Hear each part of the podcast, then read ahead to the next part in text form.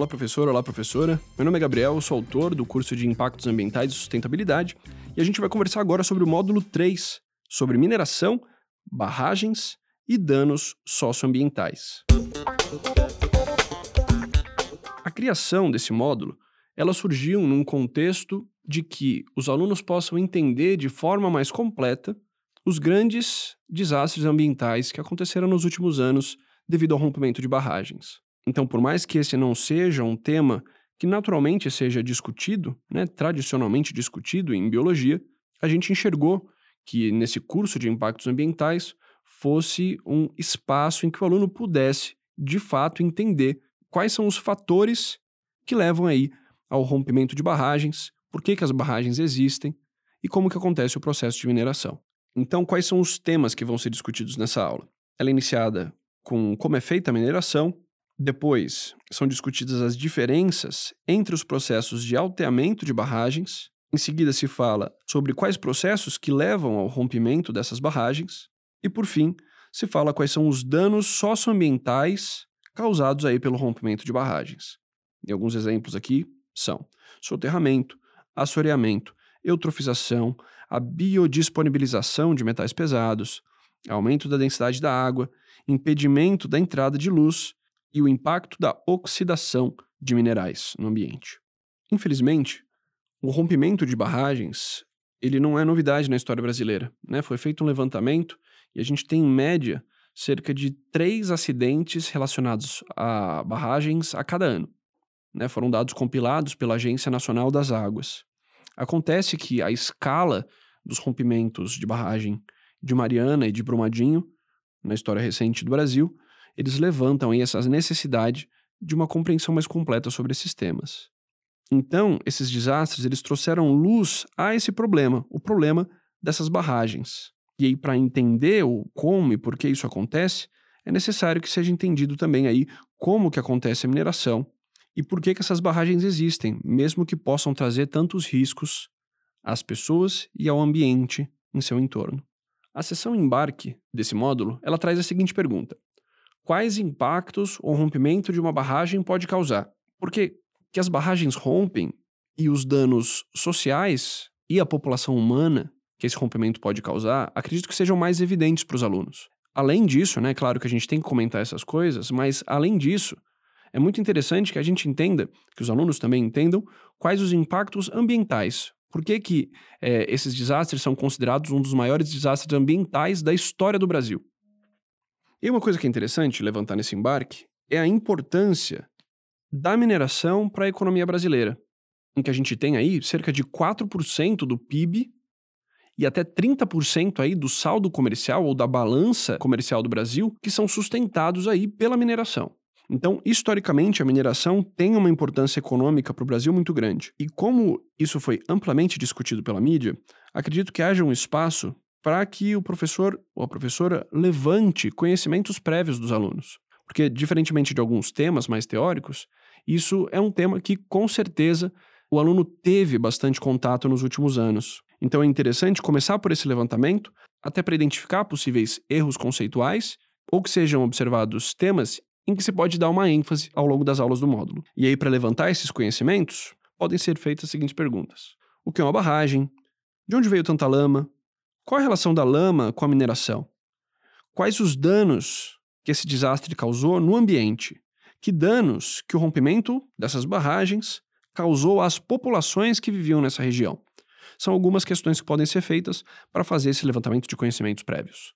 Bom, e esse é um tema que ele não é tradicionalmente, né, como tem anteriormente, não é tradicionalmente discutido no ensino médio. Então, isso com certeza cria uma maior demanda conceitual a ser desenvolvida ao longo do módulo. E aí o professor pode iniciar essa aula fazendo uma explicação de como a mineração é feita. Por mais que não seja necessário em que se faça uma explicação detalhada de todo o processo de mineração, ele pode ser explicado, inclusive de forma mais geral, com a ajuda de uma imagem que está presente na página 46. Então, nessa imagem, é possível se observar a mina, de onde se remove o minério, que vai ser, portanto, as rochas na qual o mineral vai estar presente, e aí esse minério, então, é levado até uma usina, onde nessa usina vão ser retirados desse minério ou mineral. Né? Então, o minério ele vai ser um composto de vários elementos, além daqueles que se tem interesse comercial. E aí, os chamados rejeitos, eles são os restos da purificação do mineral a partir do minério. E por incrível que pareça, uma coisa que é interessante se comentar com os alunos é que a barragem surgiu historicamente como uma medida ecológica. Antigamente, esses rejeitos eram eliminados diretamente no ambiente. Então, as barragens surgiram como uma medida de fazer a contenção desses rejeitos e evitar que eles entrem em contato com o ambiente. E nesse contexto, pode ser explicado no que consiste o chamado alteamento da barragem, que é uma coisa fundamental para se entender por que, que as barragens de Mariana e de Brombadinho romperam. Basicamente, os rejeitos vão se acumulando, e conforme os rejeitos vão se acumulando, o espaço presente na barragem fica insuficiente para esse seu armazenamento. Mas, muitas vezes, ainda há minérios para ser retirados do local. Então se faz o alteamento, se aumenta o tamanho da barragem para que se possa continuar a atividade de mineração e continue sendo armazenados ali os, os rejeitos naquela barragem. E aí, esse alteamento ele pode ser feito de diversas maneiras. E aí tem um esquema bastante bacana na página 47 que mostra esses diferentes tipos de alteamento, que é o alteamento a montante, o alteamento à linha de centro e o alteamento a jusante. E a principal diferença entre eles vai ser, basicamente, a direção em que se expande essa barragem, construindo-se novos diques de partida. No alteamento a montante, os diques são criados em cima do próprio rejeito. No alteamento à linha de centro, a barragem é feita em uma espécie de degrau, um dique em cima do outro, ancorado na região externa da barragem. Enquanto que o alteamento a jusante é aquele alteamento que é feito na direção do fluxo crescente de resíduos.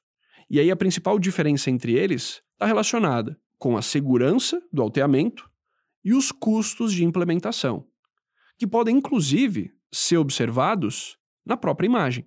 Se você comparar as áreas pintadas de vermelho, amarelo e azul, é possível observar que o alteamento ajusante ele demanda mais material, por um mesmo tamanho de barragem que está sendo expandida, foi necessário gastar mais material. É um alteamento mais caro.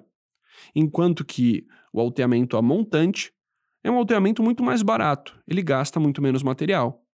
Em contrapartida, esse alteamento mais barato ele é muito menos seguro. E o alteamento mais caro é muito mais seguro. Não coincidentemente, os dois tipos de alteamento que eram utilizados em Mariana e em Brumadinho era um alteamento a montante, aquele que é mais barato e menos seguro. E aí um grande foco dessa aula é entender por que, que de fato acontece o rompimento de barragem. Né? Independentemente do tipo de alteamento, todas as barragens estão sujeitas ao rompimento. E aí o que a apostila faz é trazer dois dos principais fatores que podem levar a esse rompimento. O primeiro deles, que é trazido, é a liquefação. Então, devido ao excesso de carga na barragem, que faz com que haja um aumento aí de pressão sobre a lama, sobre o rejeito, ou excesso de chuva, ou ainda abalo sísmico, ou mesmo falha na drenagem desse reservatório. Tudo isso pode fazer com que haja uma perda na adesão entre as moléculas. Aquela barragem que era sólida, ela se liquefaz, por isso o nome. Então, aquela parte sólida da barragem, que estava segurando, aqueles diques de contenção que estavam segurando essa barragem, eles perdem sua agregação e passam a agir como um líquido. Então, o sólido que segurava a barragem passa a agir como um líquido, o que aumenta o processo de liquefação. Né? Esse processo começa nas regiões mais internas da barragem e esse próprio processo vai aumentando a velocidade em que ele ocorre, fazendo com que aquela estrutura que antes continha a barragem agora flua, levando ao seu rompimento. A liquefação foi o processo pelo qual as barragens de Mariana e Brumadinho romperam. Há também o processo de piping, ou entubamento. No processo de piping, você tem a infiltração de líquidos no dique de contenção. Então se forma um fluxo, um fluxo de água através do dique. E aí o fluxo desse líquido, ele resulta na erosão interna da estrutura da barragem. E aí quanto maior o fluxo, maior a erosão, e esse processo vai aumentando até o momento em que o dique não consegue mais segurar, até o momento em que o dique perde a estabilidade da sua estrutura e acaba se rompendo. E aí o professor ou a professora ele pode trabalhar aí as causas do rompimento de barragens diretamente com o exercício 1, que tem itens A, B e C. E aí é interessante, o professor pode propor que os alunos formem duplas para avaliar esses diferentes tipos de alteamento e causas de rompimento de barragem, que eles façam um estudo conjunto. Então, o professor pode indicar que os alunos façam aí a leitura e interpretação desses esquemas, que estão localizados aí nas páginas 47 e 48, e que eles façam essa questão 1.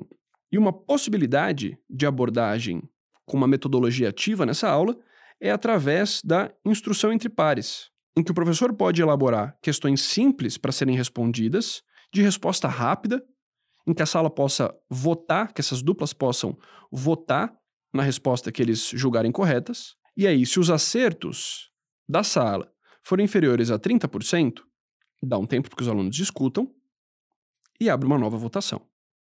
Se os acertos forem de 30% a 70%, o professor dá um tempo a mais para que os alunos discutam entre si, que os diferentes grupos, inclusive, possam discutir entre si, e abre uma nova votação.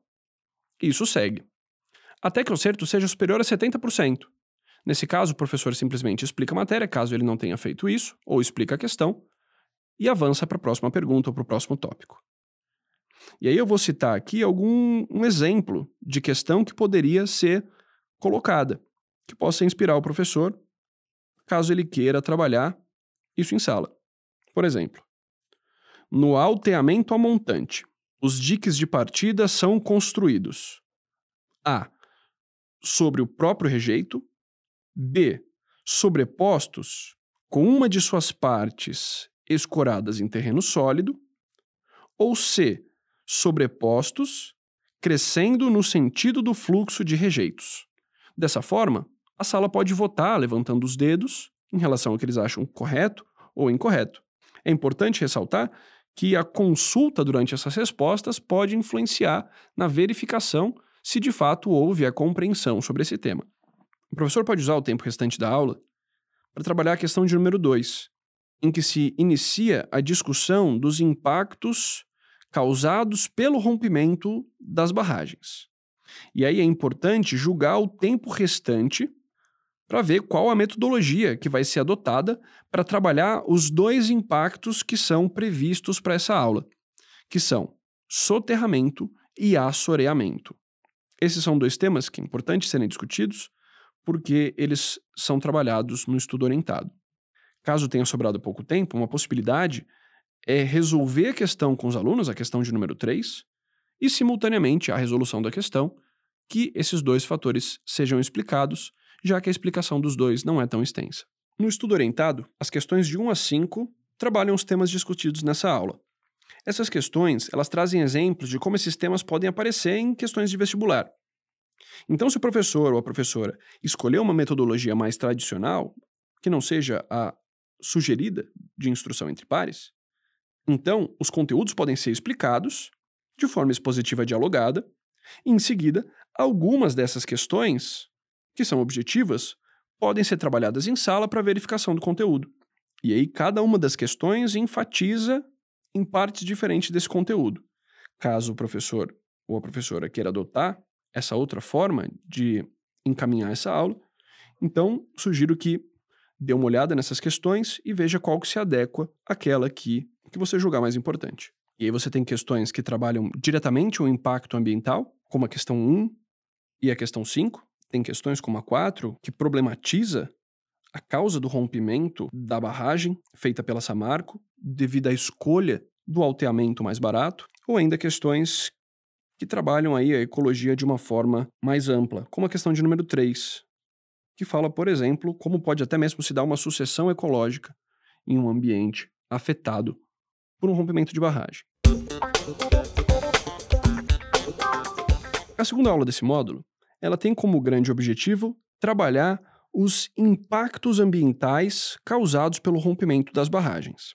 É possível que esse tema já tenha sido iniciado, né, como comentado anteriormente ali, com a parte de soterramento e assoreamento, mas também entendo que seja possível que, devido à extensão e devido às grandes discussões que podem surgir em sala, que não tenha dado tempo de iniciar essa discussão, então a abordagem, o foco dessa segunda aula é ampliar ou mesmo iniciar a discussão sobre esses impactos ambientais. E os impactos que devem ser discutidos, além daqueles que eu citei anteriormente, são eutrofização, a biodisponibilidade de metais pesados, o aumento da densidade da água e o impedimento da entrada de luz, devido à maior opacidade da água.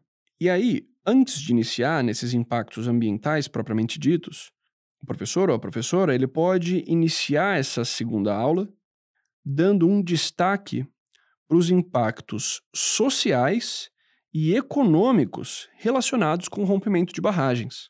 E comentar que, além das vidas perdidas, que por si só já tornam isso um, um desastre gigante, eles alteraram completamente o modo de vida daquelas pessoas que sobreviveram.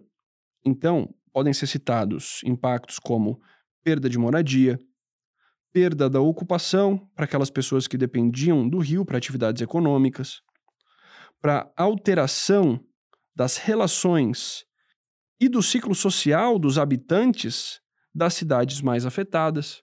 Então, muitas pessoas perderam suas casas, tiveram que se mudar para outras regiões diferentes daquelas que elas viviam.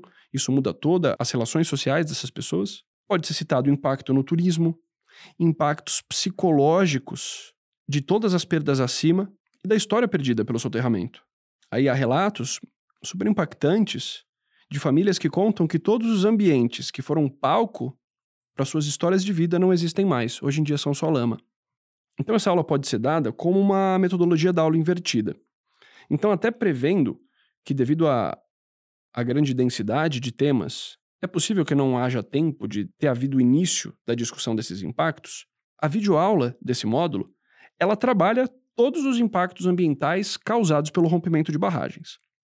Então, o professor ou a professora, ele pode sugerir que os alunos vejam então esses vídeos em casa e que façam a leitura correspondente a esses conceitos, que se inicia na página 48 e vai até a página 49, e aí, em sala, podem ser feitas as questões de 3 a 5, que eu vou discutir posteriormente.